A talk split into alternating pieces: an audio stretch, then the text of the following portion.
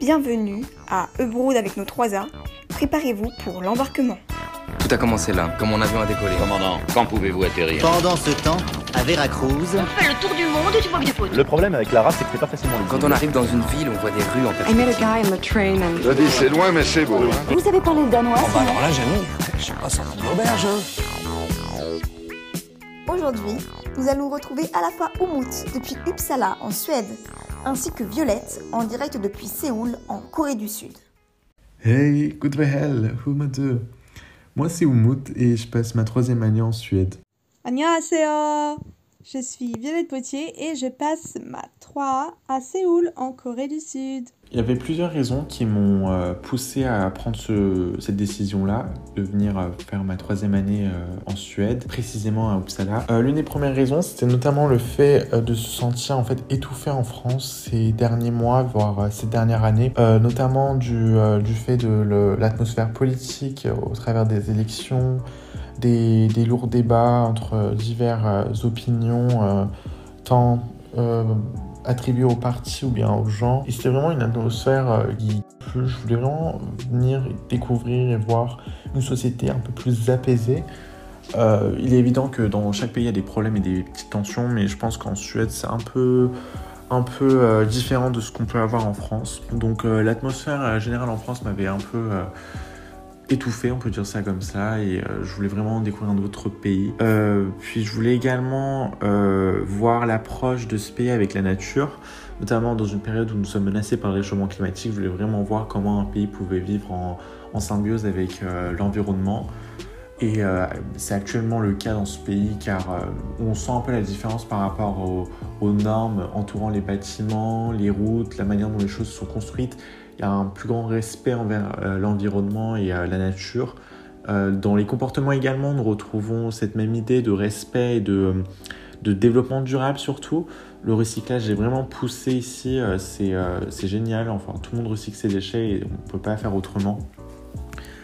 Sinon, euh, il y avait également l'expérience qui m'avait poussé à venir ici. En effet, j'ai eu la chance de venir en Suède en 2019, notamment à Stockholm pour un court séjour. euh, et j'avais adoré la capitale suédoise.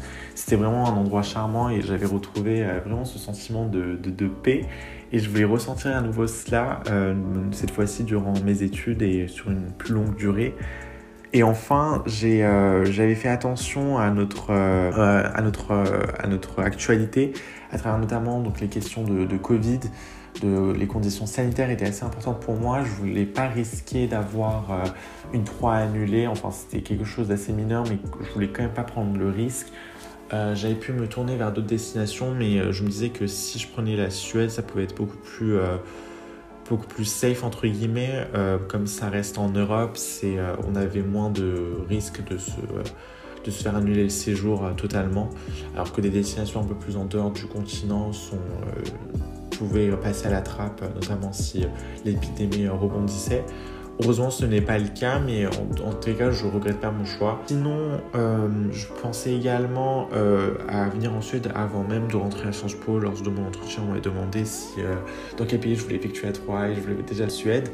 Euh, je pensais plus à Stockholm, mais ensuite, euh, durant ma seconde année, je me suis plus intéressé à Uppsala, qui est comme euh, académiquement assez bien placé. C'est une université qui apparaît dans le classement de Shanghai, dans les, parmi les 100 premières universités. Il y a vraiment un bon niveau académique ici. Alors pourquoi j'ai choisi la Corée du Sud, Séoul? C'est vrai que c'est une un rêve pour moi depuis assez longtemps, depuis ma troisième, on va dire quand j'ai découvert euh, la culture coréenne en fait, le Hallyu, on appelle ça la vague coréenne. Je, pour être complètement honnête, ça a commencé bien sûr avec la K-pop. J'étais en troisième, voilà, j'étais jeune. Et donc euh, c'est un petit peu cet attrait pour du coup la Corée du Sud qui m'a mené à mon attrait aujourd'hui pour l'Asie qui m'a du coup également conduit à choisir le campus du Havre donc en fait c'était juste c'était assez logique pour moi ce choix c'était un peu voilà tracé on va dire. Je savais que j'allais demander certainement la Corée du Sud.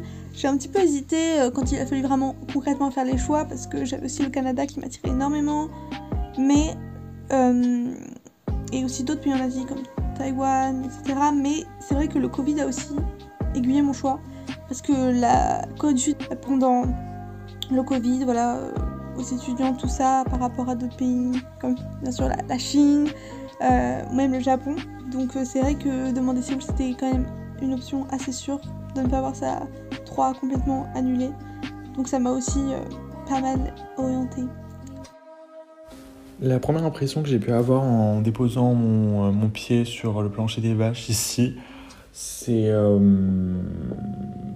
c'est juste euh, oh je suis arrivé. Parce que honnêtement c'était pas euh, c'était pas le dépaysement total. C'est pas un pays qui est euh, en dehors de l'Europe avec toute une histoire civilisationnelle différente. Non c'est certes c'est différent de, la France de l'Allemagne de l'Italie. Cependant on se retrouve quand même d'une certaine manière l'alphabet c'est à peu près les mêmes lettres. Il y a des mots qui sont un peu transparents avec l'anglais. Sinon c'est également la même organisation au sein des villes. Nous avons un peu un centre-ville assez ancien dans lequel passent notamment des trains qui traversent la gare centrale.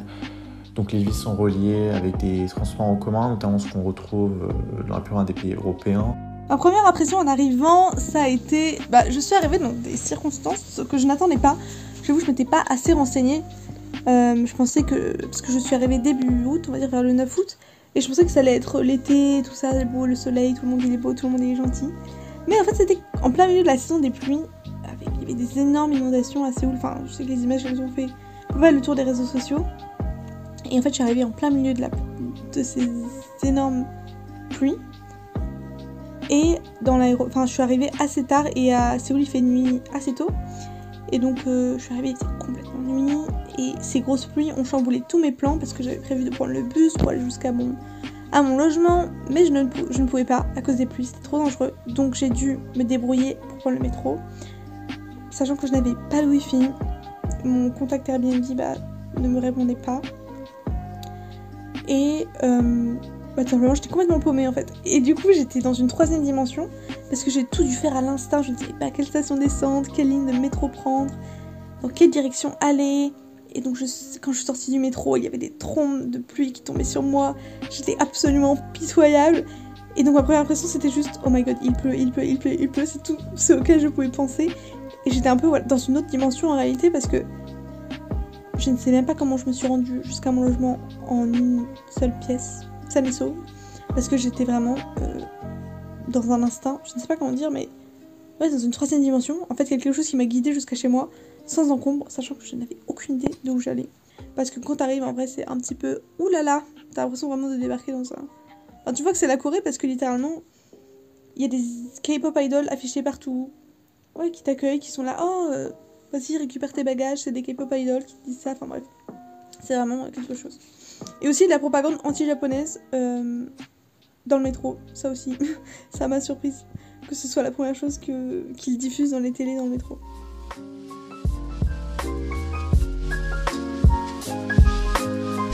Il y a des détails qui changent. Donc la place du vélo, là, c'est indéniable. C'est beaucoup plus différent de ce qu'on peut avoir en France. En France, euh, les villes comme Grenoble ou Strasbourg sont assez différentes des autres car le vélo a une place beaucoup plus importante. Ici, c'est assez général. Euh, la plupart des villes, voire toutes les villes, sont comme ça. Il y a beaucoup de places de parking dédiées seulement au vélo. Euh, il y a des aménagements précis pour des vélos. Donc, il, y a des, routes euh, spéciales dédiées aux vélos. Et puis, des fois, euh, il y a ça un investissement public qui a permis d'aménager les villes pour faciliter l'usage du, vélo, qui est une mobilité assez douce et qui devrait être beaucoup plus utilisée de nos jours, notamment face aux défis climatiques afin de réduire les émissions de gaz à effet de serre. C'est quelque chose auquel je m'y attendais, mais lorsqu'on pratique vraiment la chose ici, donc lorsque par exemple on a un vélo ici, on comprend euh, vraiment la différence avec ce qu'on peut avoir à Paris euh, ou autre. C'est pas les vélib qu'on conduit sur les Champs-Élysées, c'est vraiment différent. En Corée, ce qui m'a le plus surprise, c'est à quel point les gens parlent peu anglais. On m'a dit que c'était vachement dû au perfectionnisme des Coréens, c'est-à-dire que s'ils ne maîtrisent pas quelque chose sur le bout des doigts, ils ne, ils ne le font pas. Donc c'est le cas apparemment avec l'anglais. Mais en fait, je m'attendais quand même, par exemple, à ce que, dans l'aéroport, le personnel parle anglais. Mais même pas, quand je leur posais des questions en anglais, ils n'avaient pas l'air de comprendre. Et ils me répondent en coréen. Ça m'a vachement surprise. Et après, euh, il n'y a pas de poubelle dans les rues. Ça, c'est vraiment quelque chose qui est très embêtant parce que tu, des fois, tu dois rentrer. Enfin, tu rentres chez toi, tu n'auras pas une poubelle. Et donc, par exemple, je sais pas si tu vas t'acheter une petite boisson, euh, je sais pas, un paquet de, de gâteaux, je sais pas quoi, bah tu ne peux pas ou c'est très dur de trouver une poubelle pour te débarrasser de tes déchets. Et donc des fois je me retrouve en fin de journée à rentrer chez moi, à ouvrir mon sac et il y a une montagne de déchets que je dois jeter chez moi. Et pourtant les rues ne sont pas si sales que ça. Enfin, des fois il y a une pile de déchets parce que c'est considéré comme une poubelle apparemment, mais c'est vrai que sinon dans la majorité des rues à Séoul, dans les rues il n'y a pas non plus des déchets qui traînent au sol, donc c'est assez contradictoire, mais bon voilà. Et ce qui m'a aussi énormément surpris, moi c'est vraiment la l'alimentation en fait, des Coréens parce que je savais que les fruits allaient coûter très cher. Je m'attendais pas à ce point. C'est très dur, j'ai pas mangé qu'un seul fruit depuis que je suis arrivée et c'est très compliqué. Et aussi euh, ils mangent très épicé, bon ça je le savais, mais aussi très très sucré. On n'est pas à ce que tout soit aussi sucré. En fait, n'importe quelle boisson que tu vas prendre, ils te, ils te rajoutent j'ai l'impression des, grammes et des grammes de sucre dans chaque pâtisserie, c'est tellement sucré, tout est tellement sucré, et donc je me demande vraiment comment ils restent en bonne santé.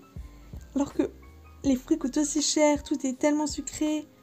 Je ne comprends pas, vraiment, ça me surprend toujours. Comment font-ils pour rester en bonne santé avec une telle alimentation?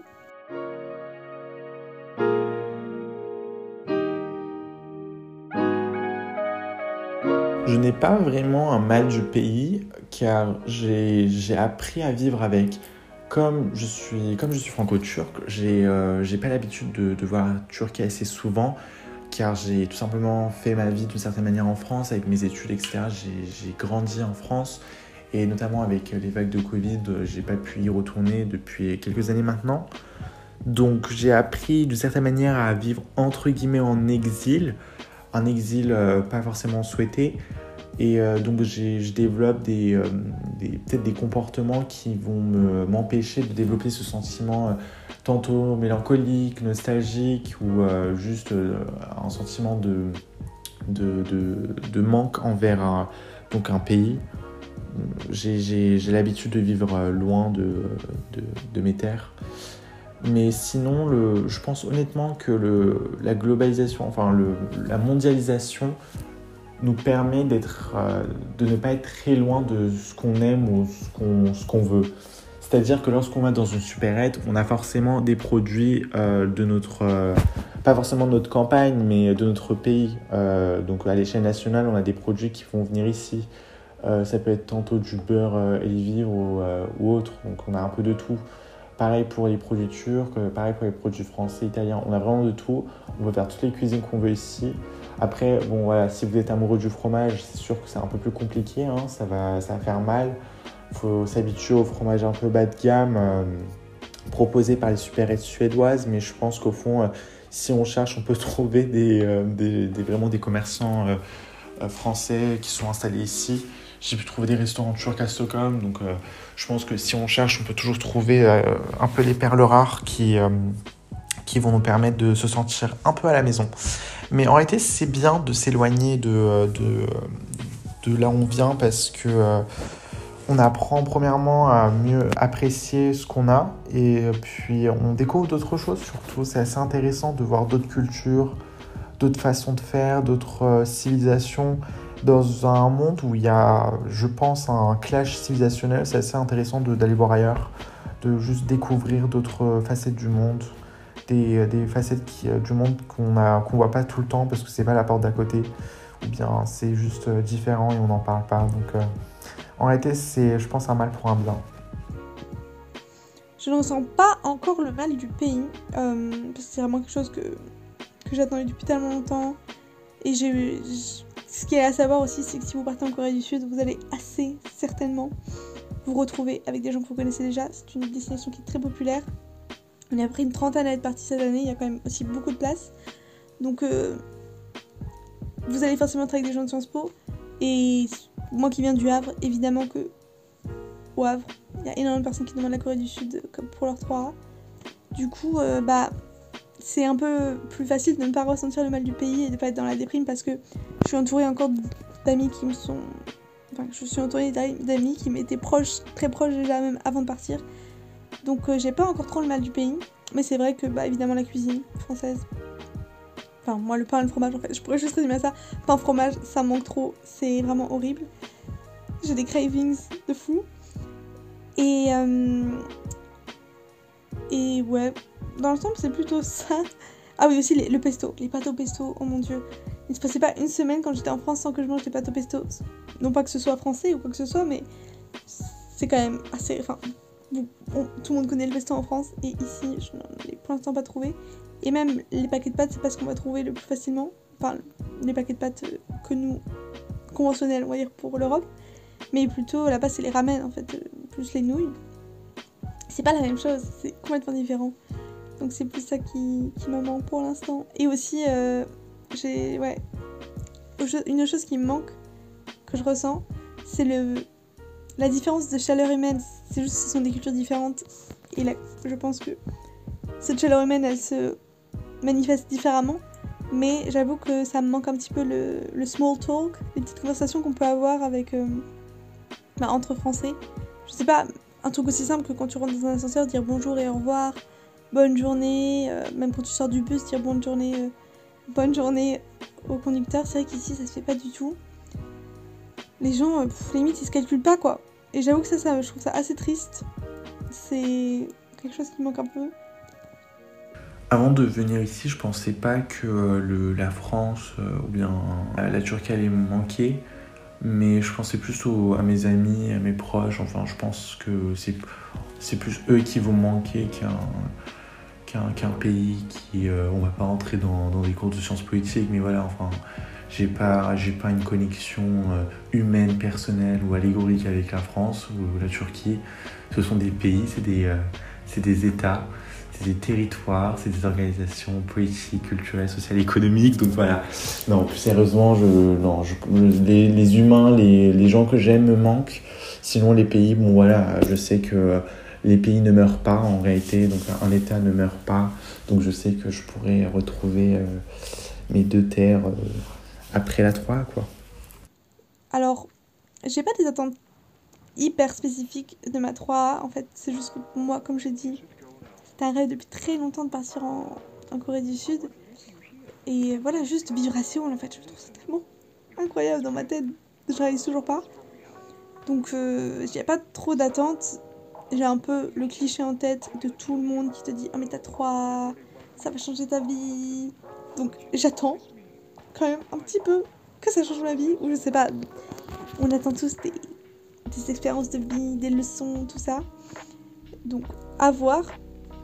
C'est déjà incroyable ce que je vis, donc je peux comprendre en- à quel point ça peut changer une vie euh, de une année à l'étranger, surtout aussi loin de, de chez soi. Mais euh, j'ai pas d'attente particulière. Euh, moi, ce que j'espère, c'est juste de partir sans regret. Voilà, de faire un maximum de choses, maximum de visites, maximum de tourisme, que ce soit à Séoul ou en Corée, et encore mieux si je peux avoir la chance d'un petit peu voyager euh, dans d'autres pays en Asie de l'Est ou en Asie du Sud-Est. Mais voilà, j'aimerais avoir beaucoup de, de fun, euh, voilà, de sortir, tout ça, tout ça. Et si j'ai une attente concrète, c'est quand même euh, d'apprendre le coréen, parce que ça fait deux ans que je suis censée apprendre le coréen au Havre. Euh, vraiment, mon niveau stagne. Je, je crois que je, n'ai pas passé l'étape de l'introduction du bonjour, je m'appelle Violette. Donc ce serait, c'est quelque chose de, pour le coup, que je souhaite vraiment. Et j'aurais honte de partir de Corée sans que mon coréen ne soit amélioré, voire considérer que j'ai un bon coréen. B2, j'aimerais bien atteindre le niveau B2 au moins. Parce que si je n'apprends pas le coréen maintenant, je ne l'apprendrai jamais. J'ai plusieurs attentes. Si on commence par euh, l'aspect académique des choses, c'est euh, notamment le modèle, euh, le modèle suédois en termes de politique publique. Comme j'étais dans la majeure de politique et gouvernement, je voulais vraiment voir comment les politiques publiques pouvaient être différentes ici. Sinon, euh, il y a également la manière dont le pays, donc euh, le gouvernement suédois, peut lutter contre le réchauffement climatique. Euh, Qu'est-ce qu'ils peuvent faire en termes de politique publique à ce niveau-là précis? C'est vraiment quelque chose qui me, passionne, notamment au vu de la situation actuelle où nous sommes vraiment dans une crise environnementale. Et j'ai l'impression qu'en France, on est plus dans Don't Look Up, le film sur Netflix, où tout le monde, tout le monde s'en fout. Mais là, c'est vraiment quelque chose qui est beaucoup plus important et pris en considération, encore une fois, avec le recyclage et, euh, d'autres choses euh, du quotidien. On, voit- on voit que les gens sont beaucoup plus dans l'idée d'un développement durable c'est un acquis comportemental, sociétal et également gouvernemental, donc c'est génial. Et sinon, au niveau non académique, mais beaucoup plus personnel, euh, je voudrais vraiment enfin, avoir de ces trois un changement dans mes habitudes, dans mes manières de, de, penser, être euh, notamment beaucoup plus patient, un peu plus spirituel. Et je pense qu'on peut retrouver ces choses-là en étant isolé, seul, euh, pas forcément en antarcie non plus, mais en se retrouvant soi-même euh, dans un nouvel environnement. Et en deux semaines de, de, séjour ici pour l'instant, je commence déjà à ressentir un peu ces effets-là. Et c'est assez intéressant. Des appréhensions, je sais que ma famille va, me manquer. Et c'est ça que j'apprends un peu de, de ne pas voir, on va dire, pendant un an, mes nièces et mes neveux grandir, des choses comme ça. Ou aussi l'impression que quelque chose se passe et qu'on puisse pas arriver, on puisse pas être là en, je sais pas, une, deux heures, rentrer chez soi. S'il y a un truc grave qui se passe, bon, c'est des appréhensions, je pense, un peu partagées par beaucoup. Mais j'ai aussi peur que le temps passe trop vite et d'avoir des regrets, voilà, de ne pas avoir fait assez de choses. Que je dise, fin juin, oh mon dieu, il est déjà fin juin. Le temps est passé trop vite, j'aurais voulu faire plus de choses, donc j'espère que ça, bah, je, je le ressentirai pas trop. Forcément, je pense que nous avons toutes et tous eu des, euh, des appréhensions vis-à-vis -vis de, de, cette année. Euh, moi, c'était pas vraiment des appréhensions sur la vie ici. Enfin, j'ai eu la chance de vivre quand même un an à peu près seul. Donc, je me disais, voilà, je vais pouvoir survivre quand même et faire à manger moi-même. Sinon, au pire, a des restaurants, mais euh, c'était pas, voilà, pas catastrophique, c'était pas le drame de ma vie. J'appréhendais plus l'aspect euh, académique des choses. Je me demandais comment les, les, cours allaient se passer, allaient se dérouler, euh, comment on allait rendre les devoirs, les, les comment on allait rendre les assignments. Et euh, finalement, euh, maintenant, tout va bien, tout va mieux, car petit à petit, on avance vers notre rentrée. Là, on est à peu près samedi, les cours vont commencer lundi. Donc maintenant, euh, on sait à peu près comment ça va se passer. À peu près quand même. Et euh, donc maintenant ça va mieux, j'ai plus trop d'appréhension. Et une autre appréhension que je pouvais avoir, c'est découvrir la ville, parce que c'est un, une géographie nouvelle, différente. Faut repartir toi de zéro. Et euh, on doit réapprendre donc des rues, euh, certains indices qui vont nous permettre de, nous retrouver quelque part. Euh, on doit réapprendre des, des lieux comme des, des supérettes. Enfin, c'est vraiment, c'est comme si on repartait à zéro dans une nouvelle vie. J'ai aussi peur pour ma santé. Comme je dit plus tôt, il y a énormément de sucre en Corée au quotidien. Je ne sais pas combien de sucre, grammes de sucre j'ingurgite par jour depuis que je suis ici. Mais je pense que c'est une quantité assez effroyable. Et aussi en tant que végétarienne, euh, qui ouais, en tant que végétarienne, ça a été très compliqué même jusqu'à présent pour me nourrir. Euh, beaucoup de viande partout. Enfin, compliqué pour me nourrir. C'est vrai que ça devient un peu répétitif ce qu'on mange. Donc il faut juste pas que je cherche un peu, peu, un peu plus euh, des plats sans viande, tout ça. Mais c'est vrai qu'au premier abord, il y a de la viande beaucoup partout. J'ai déjà dû manger de la viande euh, sans le vouloir, mais juste, même en demandant aux Coréens est-ce qu'il y a de la viande dans ce plat, ils te répondent non, non, il n'y en a pas. Mais en fait, il y en a quand même. Donc c'est vrai qu'en tant que végétarienne, c'est quelque chose que j'appréhende un petit peu. Et comme j'ai dit, bah, il manque beaucoup. Enfin, je sais pas, les fruits coûtent cher, certains légumes coûtent cher. Donc c'est vrai que j'ai plus peur pour ma santé, on va dire. Euh... J'ai la chance de faire des, des, rencontres depuis que je suis arrivé ici. En deux semaines, j'ai pu voir énormément de personnes incroyables. Euh, malheureusement, j'ai pas pu rencontrer de véritables Suédois en tant qu'ami-ami. Euh, j'ai un voisin, c'est un ancien, euh, c'est un monsieur, enfin un vieil homme suédois. Il parle un peu anglais, donc euh, finalement c'est ma première véritable rencontre avec un suédois. Mais j'attends encore plus parce qu'on n'est pas vraiment amis, il y a un écart générationnel entre nous. Donc on se voit de temps en temps, mais donc j'attends toujours de rencontrer des suédois. Je vais voir si je vais réussir à briser le mythe comme quoi on peut pas facilement les approcher. Euh, sinon, j'ai euh, déjà pu rencontrer des, euh, des, personnes incroyables venant de tous les coins du monde.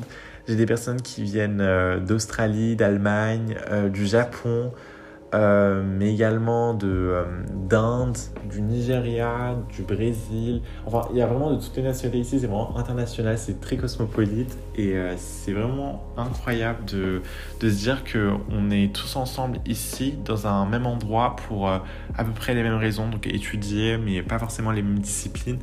Et il y a un partage incroyable entre ces différentes cultures. Et avec la mondialisation, on se rend compte qu'on a à peu près euh, des fois les mêmes, euh, les mêmes références. Première rencontre, bah, c'est vrai que c'est assez dur de faire des rencontres avec des Coréens quand on ne parle pas coréen. Euh, j'ai fait beaucoup de rencontres avec des étudiants étrangers plutôt pour l'instant. que ce soit par les journées d'intégration de l'université ou même bah, entre amis d'amis d'amis, mais c'est vrai que des Coréens, non, pas trop. C'est un peu dur. Mon, premier, mon vrai premier contact avec la population locale, c'était quand la, la dame de mon Airbnb m'a accueilli. C'est vrai qu'elle parlait complètement coréen pour le coup, pas du tout d'anglais. Elle m'a tout expliqué en coréen.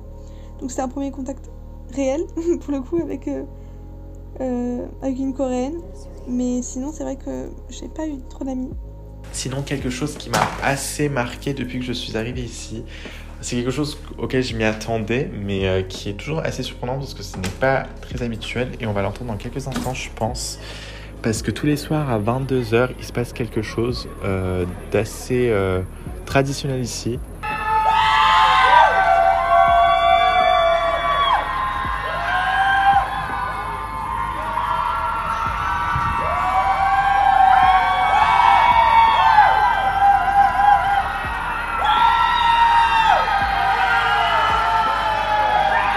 Voilà. Donc tous les soirs à 22h, les étudiants hurlent. C'est quelque chose dont j'étais au courant parce qu'avant de venir ici, je m'étais quand même informé un minimum. Euh, mais j'ai un peu plus compris les raisons de, cette tradition. Euh, il y a deux hypothèses. On peut notamment lire sur Wikipédia. La première serait euh, un sort d'hommage à une étudiante qui s'est suicidée dans ce quartier dans les années 70. Euh, ce quartier s'intitule euh, Foxstar. C'est vraiment un quartier qui est devenu un quartier étudiant euh, au fil des années. Et en tant qu'hommage à cette personne donc, qui, a, mis fin à sa vie, notamment suite au stress des, des études, bah, les étudiants hurlent en sa mémoire. Et la deuxième raison, c'est tout simplement un, hurlement comme une sorte de libération du stress qu'on peut accumuler avec euh, les études. Mais bon, après, euh, je pense qu'à chacun et à chacune de décider euh, de la raison de cela. C'est que j'aurais pu avoir un ami coréen, j'aurais pu avoir un contact parce qu'il y avait un jeune homme qui voulait entrer dans une convenience store un, jour. Donc j'étais dans cette convenience store, dans ce, cette petite supérette. Et il s'est fait recaler parce qu'il n'avait pas de masque. À Séoul, il faut porter des masques. Enfin, en Corée du Sud, il faut encore porter des masques dans les lieux fermés. Et donc, quand je ressors avec mes petits achats, ce jeune homme m'aborde et me demande Oh, excuse-moi, demande en anglais bien sûr, est-ce que euh, tu aurais un masque? Je n'ai pas de masque, donc je peux pas rentrer. Et je veux vraiment boire du lait. Je veux vraiment m'acheter du lait. Je cherche dans mon sac, je n'ai pas d'autre masque euh, autre que celui que je porte. Donc je lui dis Non, désolé, je n'ai pas de masque. Il avait vraiment un air peiné en mode il voulait vraiment boire son lait. Clairement. Et donc, je me suis sentie mal pour lui, je lui ai proposé d'aller l'acheter pour lui, enfin d'aller lui acheter un masque. Mais lui, il a compris que j'allais lui acheter son petit lait, donc il m'a fait Oh merci Et donc il me désigne le lait qu'il veut à travers la vitre. Donc c'était un, petit lait à la banane, typiquement coréen. Bon bah moi je le fais vraiment euh, par euh, comment dire, politesse, par gentillesse, enfin juste pour rendre un service tout simplement. Et il avait l'air, je sais pas pourquoi, je pense pas que rendre un service ce soit contraire à la culture coréenne, mais il avait l'air absolument enchanté que je lui ai. Euh, que bah, je, lui ai offert ce lait. Et du coup, euh, enfin, offert, acheté ce lait, et du coup, il m'a proposé de me remercier en m'offrant un dîner, tout ça. Sur le moment, ça m'a pas eu une mauvaise idée, donc je lui ai donné mon contact, mais c'est vrai qu'après, dès que j'ai pris un peu de recul, j'étais là. Un peu bizarre, je ne connais pas ce gars, et je suis une grande introvertie, donc euh, ça me paniquait un petit peu, donc j'ai complètement ghosté le, pauvre garçon, qui n'a pas arrêté de m'envoyer des messages en mode ah, Qu'est-ce que t'es en train de faire? Euh, Quand est-ce que tu aller dîner? Je les ghost complètement, j'ai trop peur. Donc voilà, petite anecdote. C'était pas trop gênant, c'est pas quelque chose de gênant, mais. Parce qu'en fait, pour moi, la gêne, pour le coup, la gêne, c'est quelque chose que tu expérimentes au quotidien quand tu es dans un autre pays, dont tu ne parles pas la langue et dont la culture est quand même assez opposée à la tienne.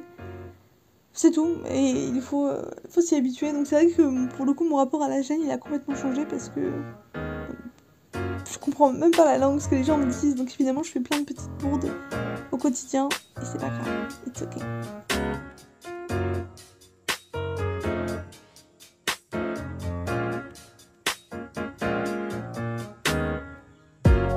Uproad avec les trois, c'est terminé pour cette semaine. Nous remercions très chaleureusement Oumout et Violette pour leur participation et nous les retrouverons bien sûr plusieurs fois durant le reste de l'année. La semaine prochaine, nous retrouverons Kylian Mignot, qui lui est à Singapour, et Laura Bernard, qui nous parlera depuis Lima au Pérou. D'ici là, nous vous souhaitons à toutes et à tous une très bonne semaine et nous sommes impatients de vous retrouver la semaine prochaine pour un nouveau voyage. Abroad avec les trois, une émission produite par Radio Germaine, réalisée, écrite et dirigée par Charlotte Martin, montée par Arthur Poinçon.